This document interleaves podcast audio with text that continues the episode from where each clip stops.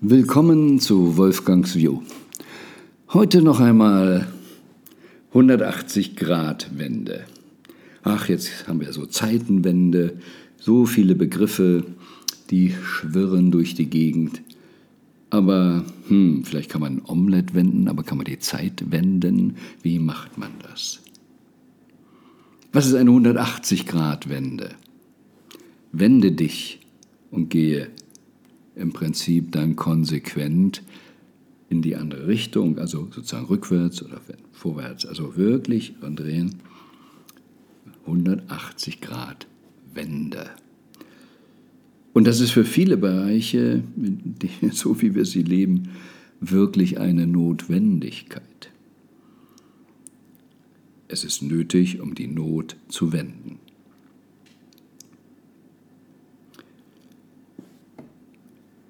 Etwas, was ich an dieser Stelle deutlich machen möchte, ist, ähm, also, oder sagen wir es nochmal so, öfter habe ich ja gesagt, schaut euch Sozialhilfe an. Seit der Erfindung der Sozialhilfe gibt es viel mehr Sozialhilfeempfänger, weil es Hilfe in der Not ist und nicht Hilfe aus der Not. Es werden die Menschen nicht wirklich konsequent stark gemacht, sondern es wird ihnen im Zweifel Ofengeld oder Kleidergeld gegeben. Über Würde des Menschen können wir mal da hier ganz weggucken. Aber es löst doch das Problem nicht.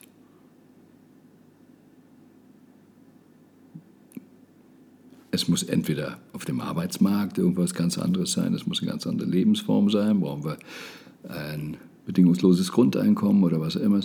Aber es kann doch nicht sein, dass wir in einem reichen Land mit Leuten diskutieren, ob sie nun so viel Kleidergeld oder so viel Kleider kriegen. Ja, ich weiß, es muss irgendwo eine Grenze sein. Aber die Grenze muss nicht am extremen Minimum sein. Ja, aber dann kriegen die doch Geld und andere müssen arbeiten. Müssen, müssen. Wir sehen, wir haben unseren Geist zu wenden. Was für ein Zusammenleben wollen wir eigentlich? Wo kommen wir her und wo wollen wir hin?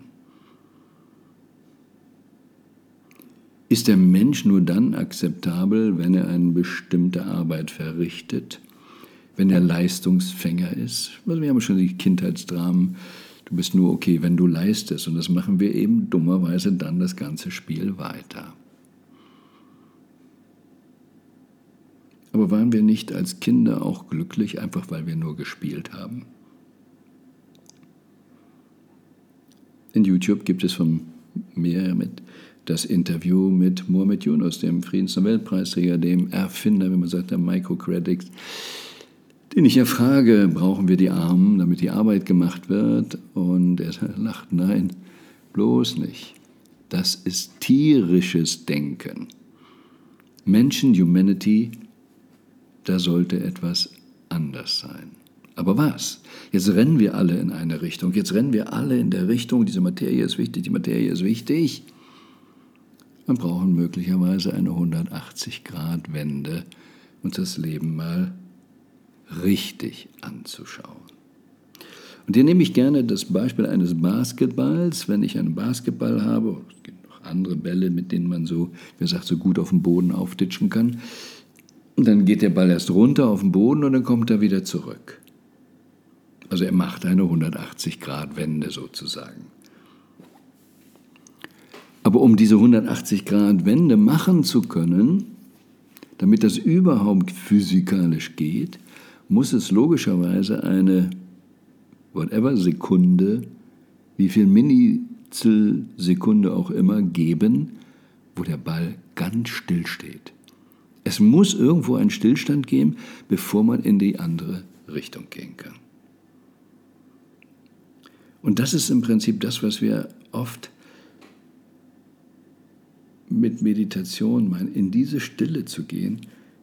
Den Stille, es geht nicht darum, ob die Gedanken weg sind oder nicht. Es geht darum, dass ich nicht denke, das immer wieder weiterzumachen. Meditation ist nicht dazu da, ach, jetzt bin ich wieder kräftig in die falsche Richtung zu laufen.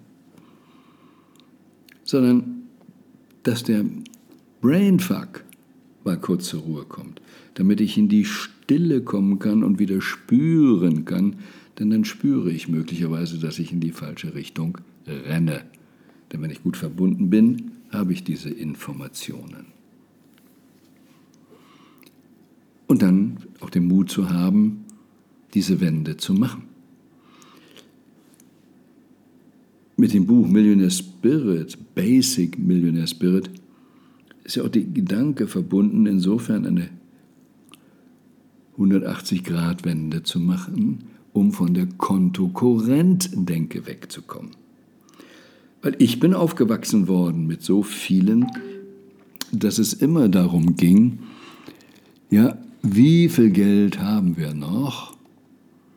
Kann ich mein Konto überziehen oder wann ist Null? Und so viele Menschen sind damit befasst, immer zu gucken, wie erteilen sie sich das ein, was sie haben.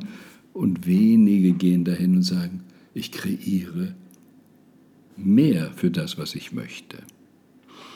Und die Kontokorrent-Denke bedeutet eben immer, wenn mein Fokus immer wieder auf das Limit ist, wie, wie, viel habe ich noch bis Null kommt, wie lange ist der Monat noch, wie, wie weit darf ich überziehen, bis dieses Limit kommt, etc., dann entdecke ich nicht, wenn ich mich umdrehen würde, dass auf dem Konto kein Deckel ist.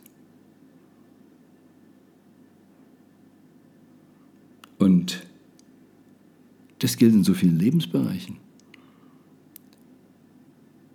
Wie viel Interesse habe ich, meine Fitness zu entwickeln? Zu schauen, wie fit könnte ich sein oder wie glücklich kann ich sein? Und kontokorrent denke bedeutet im Prinzip Verwaltung des Mangels. Und aus dieser Denke, wenn wir dann Ziele haben, machen wir im Prinzip wieder etwas falsch weil, was mache ich denn, wenn ich in der Kontodenke bin und will jetzt ein bisschen mehr Geld haben? Ich denke dann wieder darüber nach, wo kriege ich einen Kredit her? Ne? Oder so etwas. Ich bin logischerweise mit der Denke nicht auf den richtigen Lösungen.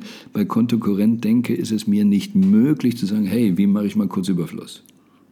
Das geht mit Kontokorrent-Denke nicht. Und deshalb brauchen wir eine 180-Grad-Wende. Und die sehen wir eben, wir streben der Materie ebenso nach. Und das ist das Wichtigste. Alles muss mit Geld geregelt werden, alles geht um Geld.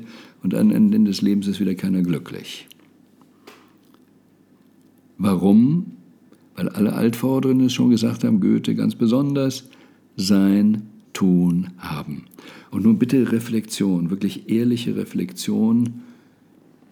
Eine Zeit nehmen, halbe Stunde kann schon reichen, um Klarheit zu kriegen. Wie war das jetzt letzte Woche? Wie viel der Lebenszeit und der Energie war eingesetzt auf Tun? Wie viel Fokus war angestrebt auf Haben? Was macht die Regierung? Sie gibt einen Mindestlohn ein bisschen höher, sie gibt Geld hier, damit haben, haben, geben wir Panzer oder dies oder jenes. Die ganze Energie geht darauf. Wir haben Steuern in einem Land, weil wenn man was steuern will, was will man steuern? Verhalten will man steuern. Wie gehen wir mit Mitarbeitern um? Wie gehen wir mit anderen Menschen um? Wo steuern wir? Wo wollen wir anderes Verhalten? Wo wollen wir anderes haben, mehr haben? Wenn wir von Fülle sprechen, geht es meistens immer darum, ich will mehr haben. Selbst Menschen mit sogenanntem erfüllten Leben träumen davon, dass sie das hätten, das hätten, das hätten oder das nicht mehr tun müssten.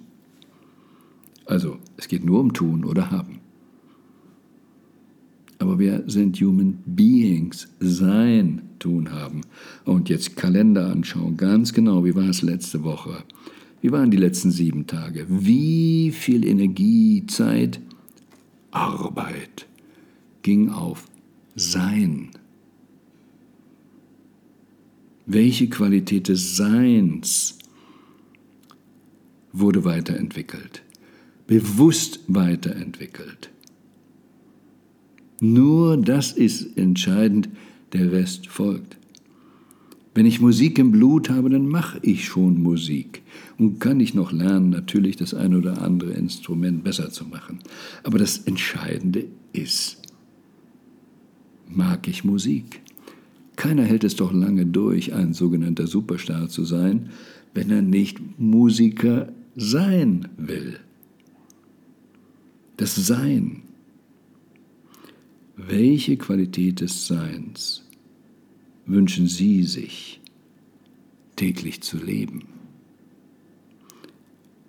Und nur wenn wir das hinkriegen, können wir auch die nächsten sinnvollen Schritte machen, wenn wir wieder in die Politik schauen oder in Firmen schauen, welche Qualität des Seins wünschen wir uns von denen, die uns führen, denen wir uns und unserem Planeten anvertrauen.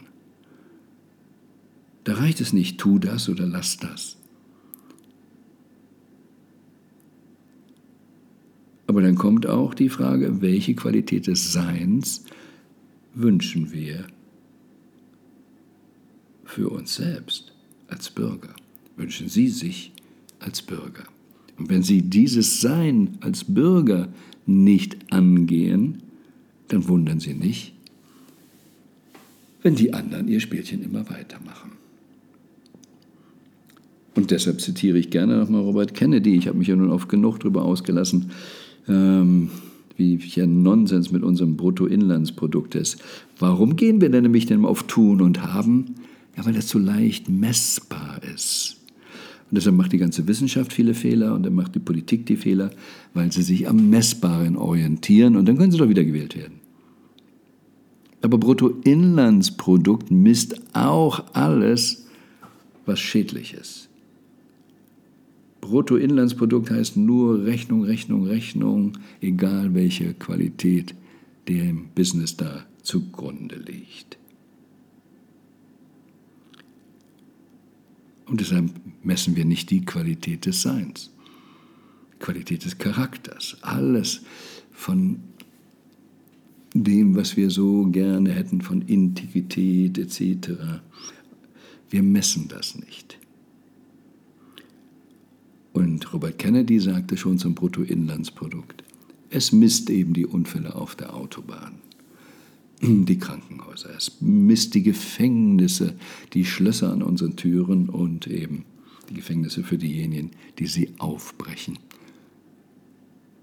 Aber es misst nicht die Qualität unserer Beziehungen, die Qualität unserer Debatten, unserer Gespräche, unserer Poesie, unserer Kultur. Kurz Bruttoinlandsprodukt misst alles, nur nicht das, was wirklich wichtig ist. Und da brauchen wir eine 180-Grad-Wende. Und sie fängt bei Ihnen und bei mir an. Und das Zitat von Robert Kennedy, ja, das finden Sie auch in dem Buch. Das Beste kommt noch. Weil wenn wir das so machen, dann können wir ganz sicher sein, das Beste kommt.